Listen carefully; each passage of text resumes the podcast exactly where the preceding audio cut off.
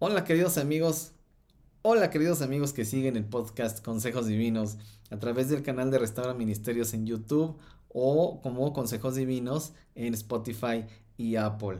Pues hablemos de discipulado. Y bueno, en teoría se habla muchísimo de discipulado, se tiene eh, décadas hablando de discipulado, pero lamentablemente se sigue eh, entendiendo al discipulado como las clases. Las clases de doctrina, las clases eh, de todo lo que tiene que ver con el cristianismo en la iglesia los domingos o a veces pues entre semana, en línea, en presencial, en fin, son las clases. Y normalmente se dice, inscríbete al discipulado, vamos a dar un discipulado eh, y consiste pues en un material que se va dando como en estas clases eh, o simplemente pues es la, son las clases, las clases de cada semana, pues para enseñar sobre Dios, para enseñar sobre la iglesia, para enseñar sobre la doctrina cristiana, sobre lo que cree la iglesia local específicamente. Y es, a eso llamamos discipulado, pero realmente no tiene que ver con el discipulado.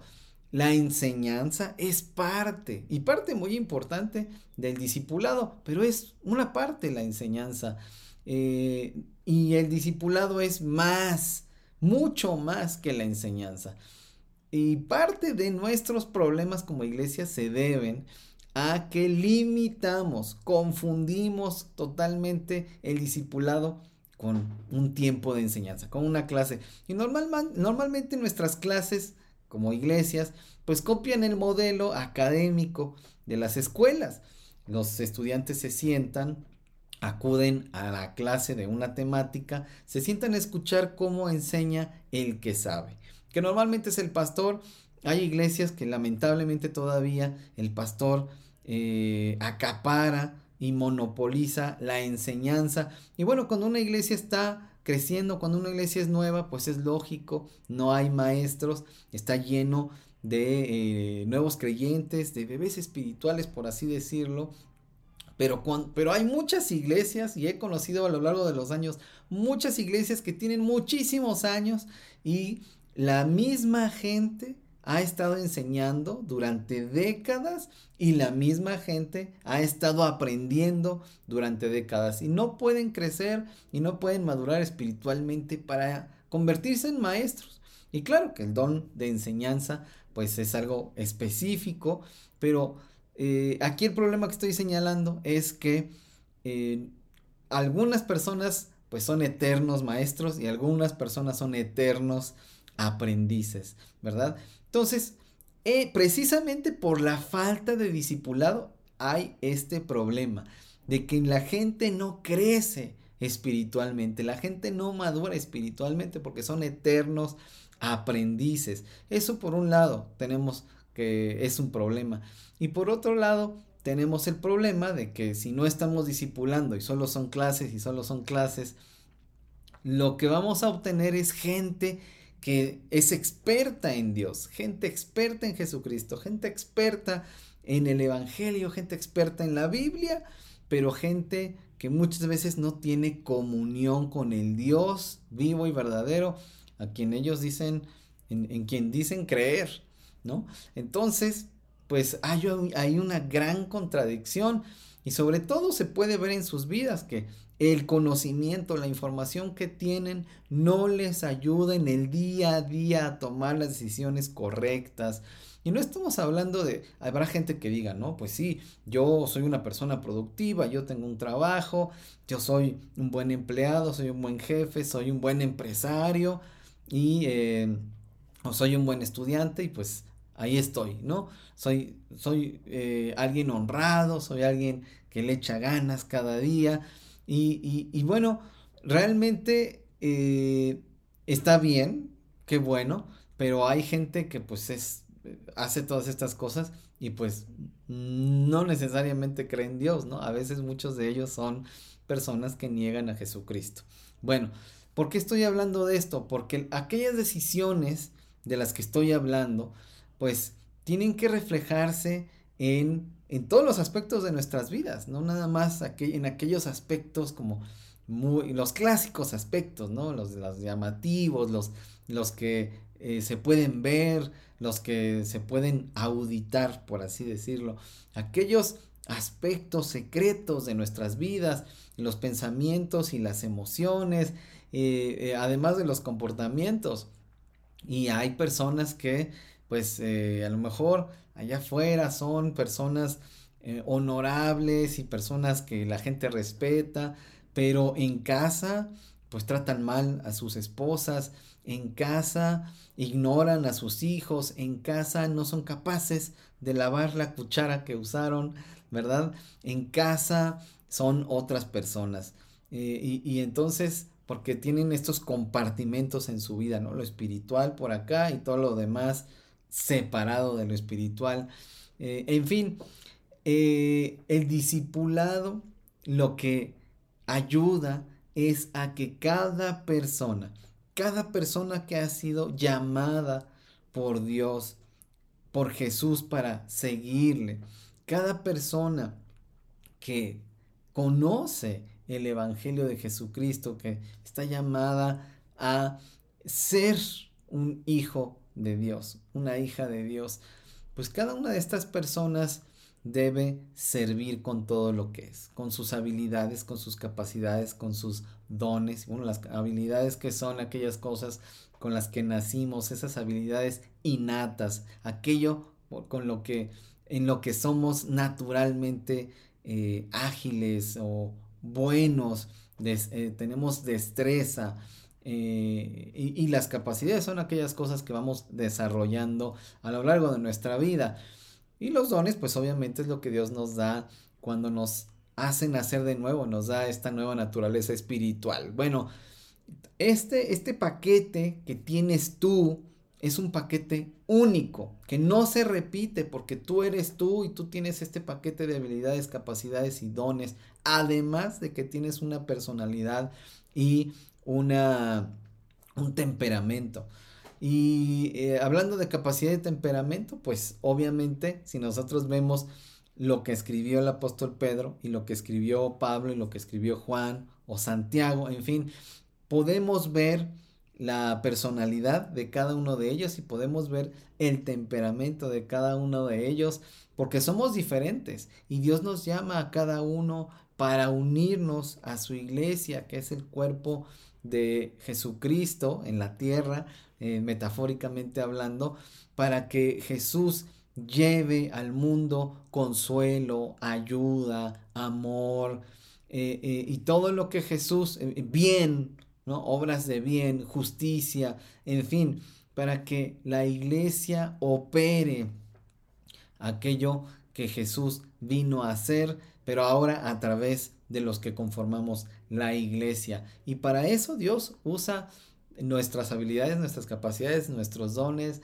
nuestra personalidad y nuestro temperamento para que a través de nosotros Dios obre en, nuestras eh, familias, en nuestras eh, comunidades, en nuestras iglesias, en fin.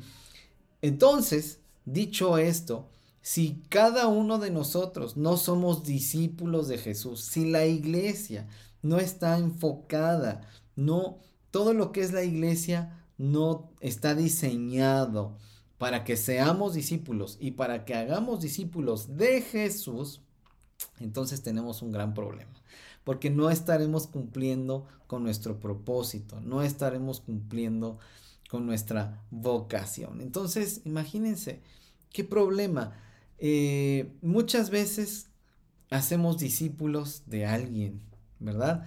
Eh, este líder pues eh, hace discípulos suyos. Y estos discípulos se parecen al líder.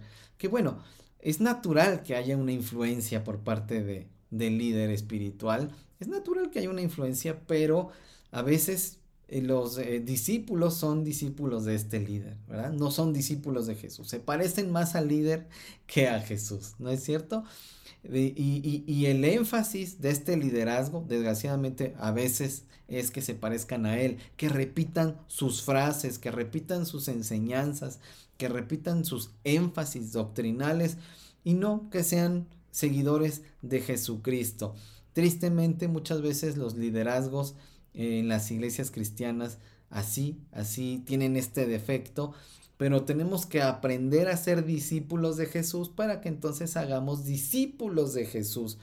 Que ah, si bien nosotros cuidamos, si bien nosotros acompañamos, son discípulos de Jesús que se parecen cada vez más a Jesús porque siguen a Jesús.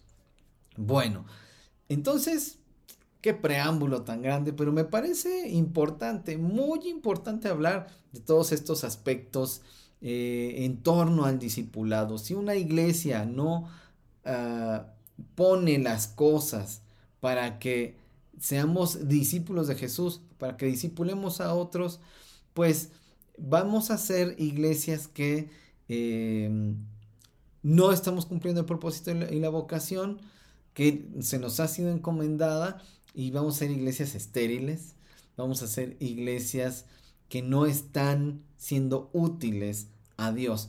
Bueno, en estas siete formas de discipular en nuestras iglesias, vamos a ver qué hacer muy específicamente, qué hacer de maneras sencillas, de maneras concretas, qué hacer para ser discípulos de Jesús y para hacer discípulos de Jesús. Entonces vamos con la primera haz de la adoración a Dios el propósito de tu vida con la Biblia como base. Haz de la adoración a Dios el propósito de tu vida teniendo la, la Biblia como base.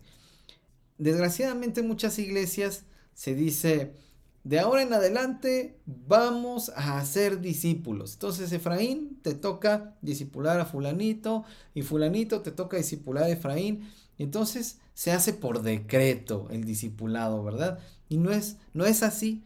El discipulado es orgánico, el discipulado es espiritual, el discipulado eh, tiene como base las relaciones entre los miembros de la iglesia. No es por decreto, no es a ti te toca fulano, porque son, el discipulado se basa en la confianza. Pero primero que nada, como, como las cosas a veces se hacen por decreto, entonces no hay un énfasis en que para ser discípulos de Jesús, yo tengo que ser un discípulo de Jesús. Y el principio máximo, el más importante, es que para ser un discípulo de Jesús, por definición, el discípulo de Jesús adora a Dios, cumple su propósito en la vida, fue creado para adorar a Dios. Entonces, ¿de qué me sirve ser, entre comillas, discípulo de Jesús? Si no estoy adorando a Dios en todas las áreas de mi vida? En la mente, con la mente, con las emociones, con el comportamiento, eh, a través de lo que hago, de lo que no hago, a través de mis decisiones, de mis elecciones, lo que mi Biblia, lo, perdón, lo que mi vida comunica de mí. ¿Y qué comunica tu vida acerca de ti? Bueno, no estoy hablando de, ah, no, no, no, tenemos que ser totalmente perfectos y eh, ya ahí entonces estamos adorando a Dios. Estoy hablando de adorar a Dios en todas las áreas de nuestra vida. No nada más los domingos, no nada más cuando oramos, cuando leemos la Biblia, cuando nos reunimos con la iglesia a hacer cualquier cosa, en las actividades típicamente espirituales, ¿no es cierto? No, en todas las áreas en casa, cuando hacemos eh, el quehacer, haciendo el quehacer, eh, cuando conversamos, cuando nos relacionamos con nuestra esposa, cuando trabajamos, cuando descansamos, porque muchos cristianos no adoran a Dios a través del descanso. ¿No es cierto? Se hace un énfasis, eso sí, en el dinero, adora a Dios con tu dinero, lo cual pues claro que hay que adorar a Dios con el dinero y con las posesiones, eh, que a veces eso implica desposeerte, ¿verdad? Pero por supuesto que hay que adorar a Dios en el descanso también. Y precisamente ahí pues es una fuente ahí de, de desobediencia.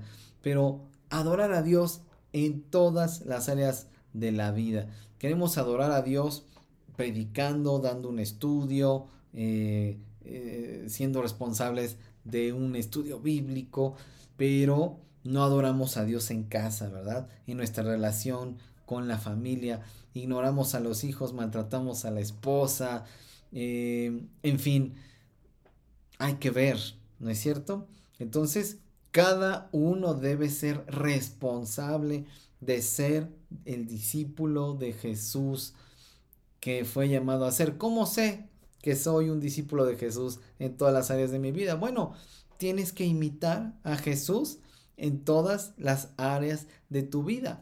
Ve al Evangelio y ve cuál fue la ética de Jesús, cómo trató Jesús a las personas, cómo se relacionó Jesús con la gente, cómo cumplía Jesús con sus responsabilidades, cómo, em, en fin, podemos ver cómo era Jesús, cómo es Jesús como esposo, ¿no? Porque Jesús es el esposo, ¿no es cierto? Y eh, cómo es Jesús como hijo. Y hay que ver Dios cómo es como padre, ¿no es cierto? Y Jesús, pues al mismo tiempo, como hijo de Dios, es nuestro Señor, pero de alguna manera podemos entender que como hijo de Dios y nosotros somos hijos de Dios, también es nuestro hermano. ¿Cómo es Jesús como nuestro hermano, como nuestro prójimo? ¿Ok? ¿Cómo es Jesús como Señor? ¿Cómo es, cómo fue Jesús como hombre?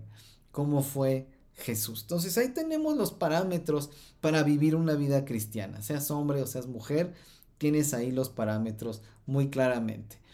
Cómo perdonó, cómo amó, ¿no?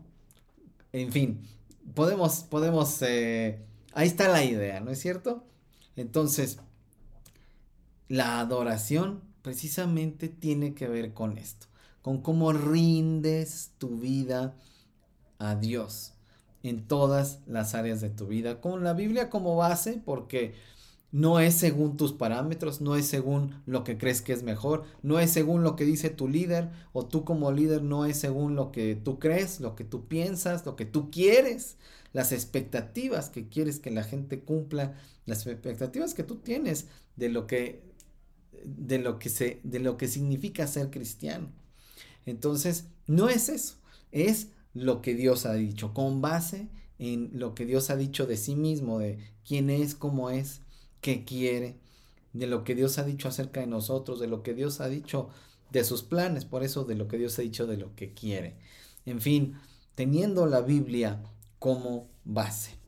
El segundo punto, invierte tiempo y recursos en el grupo de cristianos más maduros de tu iglesia. Un error típico de los líderes, de los pastores, es que eh, quieren enseñarle a todos quieren darle consejería a todos, quieren pastorear a cada una de las personas de la iglesia. Esto es posible cuando la iglesia es pequeña, cuando se está sembrando una iglesia, cuando se está plantando una iglesia, pero no es, esto no es, eh, no es, eh, no, no, no, no sigue así siempre. La iglesia crece, la iglesia se va multiplicando y entre más personas es cada vez más difícil poder pastorear a cada una de las personas. Y hay muchas necesidades, ¿no es cierto?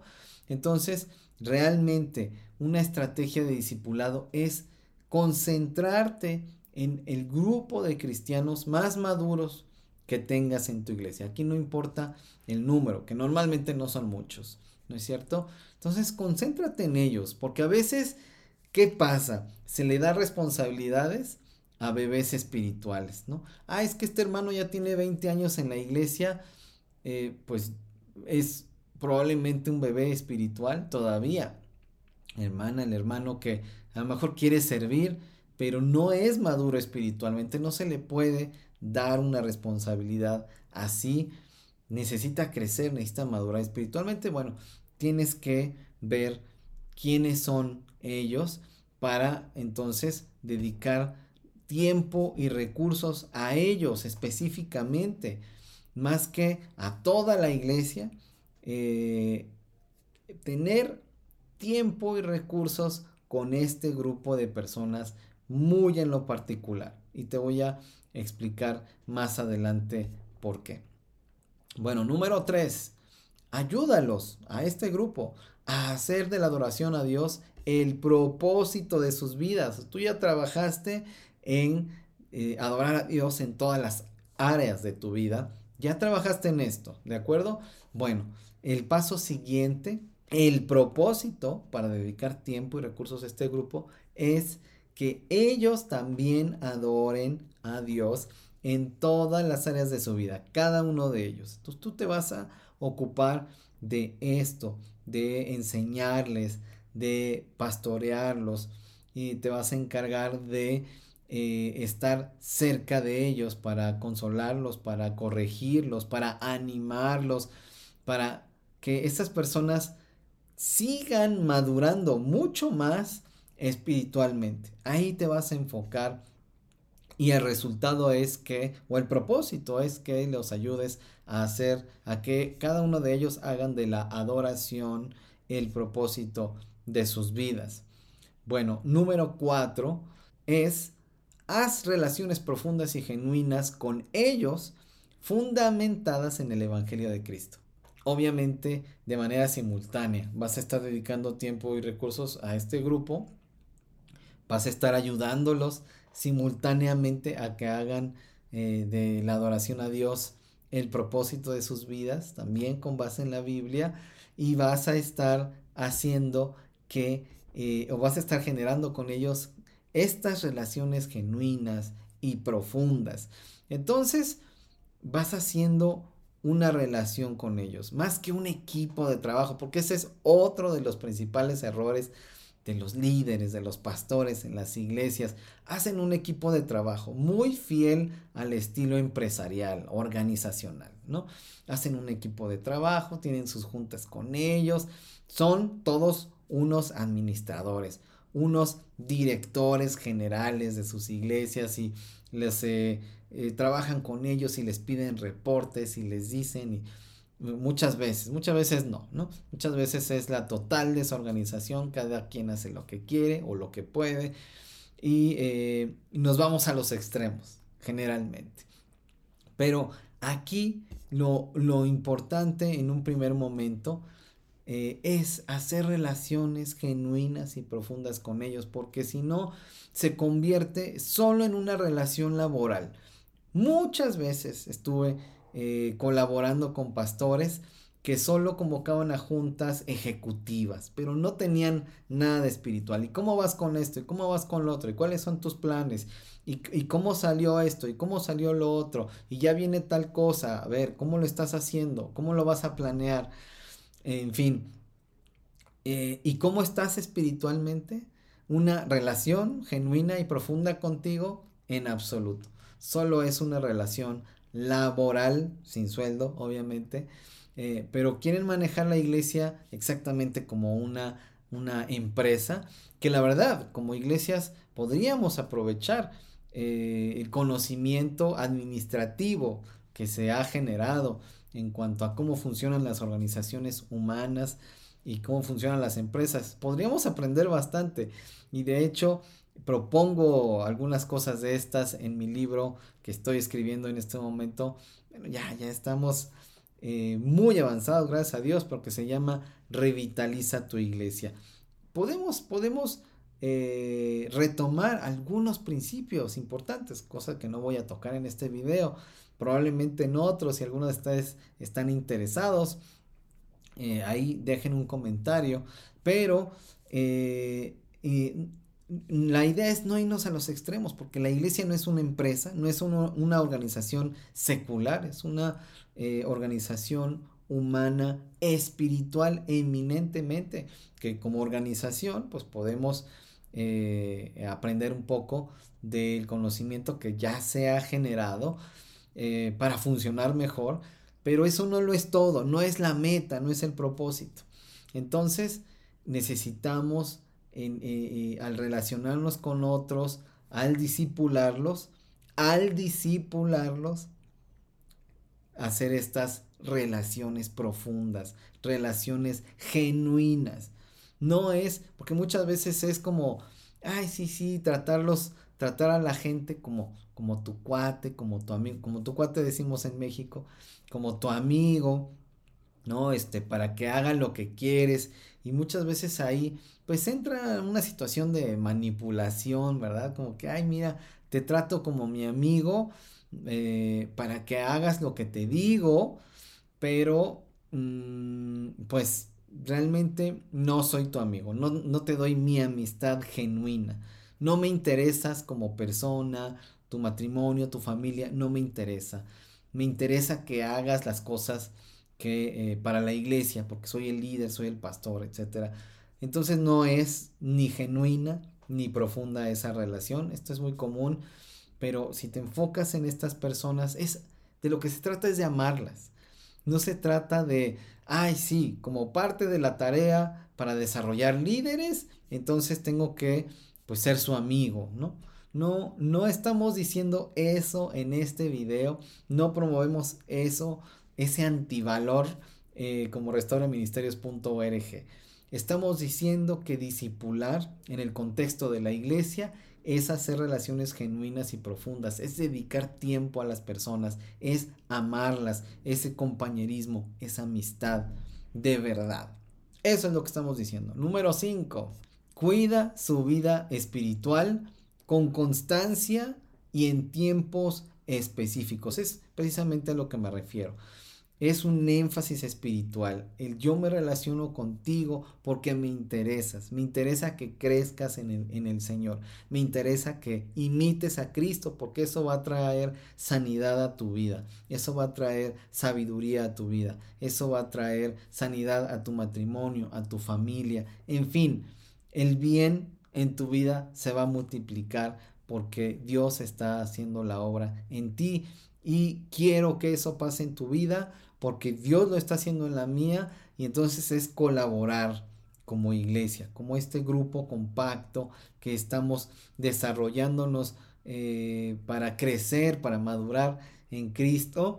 Entonces me intereso en ti, pero pues cuido tu vida espiritual. Y cuando digo cuido tu vida espiritual, no me refiero a estás orando, no, o sea, enfocarme nada más a estás orando, estás leyendo la Biblia. Ah, sí viene, viene eh, se reúne con la iglesia, palomita, está sirviendo, palomita. No, con vida espiritual me refiero a toda la vida. Cuido tu vida, tu vida es espiritual porque has nacido de nuevo, porque Dios ha generado una nueva naturaleza espiritual en ti.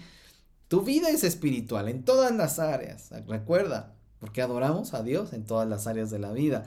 Tu vida es espiritual, entonces yo cuido tu vida.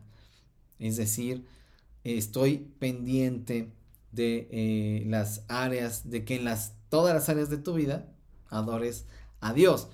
Eso, eh, eh, trabajo en ello, dedico tiempo a ello porque te amo, porque estoy amándote, no porque estoy construyendo mi proyecto de iglesia. ¿Sí ven la diferencia? Debemos tener las motivaciones correctas, las motivaciones adecuadas. ¿de acuerdo? Entonces es cuidar la vida de los otros, pero eh, número seis, permitir que ese grupo cuide de tu vida espiritual. Y muchas veces los líderes, los pastores son muy orgullosos, y digo son porque eh, probablemente eh, muchos lo saben, que conocen el canal, que conocen el podcast, que me conocen a mí y al ministerio, pero quizá muchos no y no saben que yo no soy pastor. Colaboro con los pastores muy de cerca, pero no soy un pastor. Entonces, eh, sé que los ministros, claro, quieren eh, disipular, pero no, muchas veces, no permiten ser discipulados, no permiten ser cuidados ponen una barrera para que la gente no entre a sus vidas. Pues eso no es una amistad, eso no es una relación genuina, no es una relación eh, profunda. Un pastor, el, liderazgo de la iglesia tiene que, tiene que estar basado en la confianza y obviamente los pastores también deben permitir eh, ser cuidados espiritualmente. Aquí no estoy hablando yo nada más de una auditoría espiritual, ¿no? Que, a ver, a ver, pastor o pastores, ¿cómo andan? ¿Cómo andan de y para palomear o para tachar? No son auditorías espirituales, no es la policía espiritual. Se está hablando aquí de relaciones genuinas, de amor, de cuidado, de ser una comunidad sanadora, de ser como Jesús De eso se está hablando. Entonces, en ese contexto, en ese sentido, es permitir tú también, ministro, permite que otros cuiden de tu vida. ¿De acuerdo? Y número siete, el final. Mira cómo Dios obra a través de las relaciones de discipulado. Claro, tú has estado invirtiendo todo esto, eh, cuidando a la gente, eh, eh, a este, este grupo específico, y entonces solo te va a tocar ver cómo ellos comienzan a hacer esto mismo que tú has hecho con ellos, ellos comienzan a replicarlo con otras personas a su alrededor, en su familia, en su, con sus amistades, con las personas, sus amistades en la iglesia, y empiezan a entender cómo funciona esto. Entonces ellos comienzan a hacerlo. Sí, algunos lo llaman, no, pues es la multiplicación, ¿no? Tú como líder, multiplícate. Sí, a veces eso queda como una manera muy teórica, muy mecánica. Eh, no hay que olvidar por qué estamos haciendo esto. Estamos hablando de la iglesia de nuestro Señor Jesús. Estamos hablando de vidas preciosas por las que el Señor Jesús dio, derramó su sangre preciosa para reconciliarnos con el Padre. Estamos hablando de personas. Entonces, no perdamos de vista eso.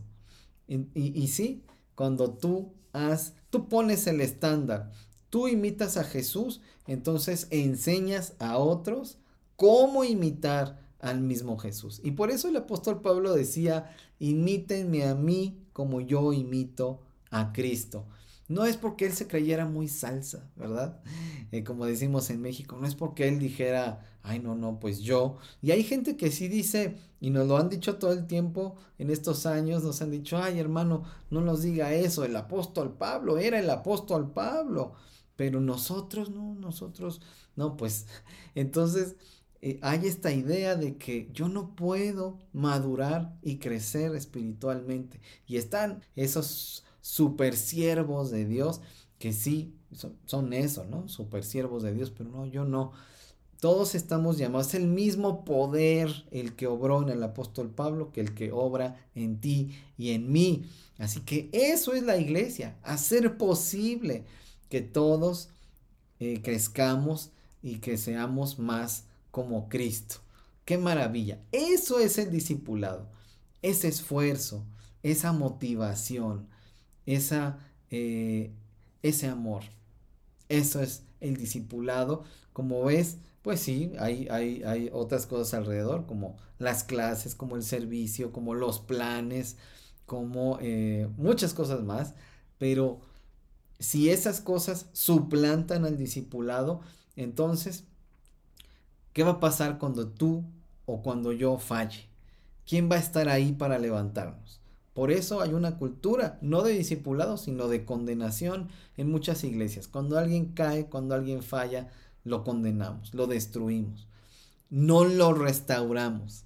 ¿no? no hay esta cultura de discipulado, no hay una cultura de consejería y no hay una cultura de restauración en nuestras iglesias. Entonces cuando alguien falla, lo destruimos.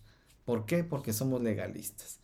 Eh, o cuando alguien falla, ah, pues no nos importa porque pues ya, ya, ya es salvo, ¿verdad? Ya recibió a Jesús en su corazón, entonces somos libertinos y practicamos el libertinaje y el discipulado lo que nos ayuda es a cuidarnos unos a otros eh, con base en relaciones genuinas y profundas, con base en el amor, con base en la confianza. Tú vas a discipular a aquellos que son tus amigos, aquellos con quienes has desarrollado este, este vínculo, esta conexión. ¿Por qué? Porque es una realidad que en, la, en, la, en una iglesia local no somos todos súper amigos de todos. Claro que hay un, un, un vínculo, un amor eh, que nos une, hay eh, relaciones lindas, pero con algunas personas específicamente hacemos lazos más profundos y de mayor confianza. Entonces, esas naturalmente, esas son las relaciones de discipulado que tenemos. Y son eh, estos eh, pequeños grupos que cuidamos, ¿verdad? Bueno, pues, ¿qué te pareció? ¿Qué te parece? esto es de lo que habla la Biblia, no estamos inventando el hilo negro, pero sí es necesario eh, recordar a la iglesia estas cosas, porque muchas veces pues ya estamos perdiéndonos, ¿verdad? Eh, deja en tus comentarios qué, qué te ha parecido esto que has escuchado, espero que te sea útil. Ya iremos hablando más de discipulado, de consejería, de restauración, que es el, objetivo de nuestro ministerio, promover estas cosas en las iglesias cristianas. Pues gracias por acompañarme hasta aquí. Que Dios sea contigo y hasta pronto.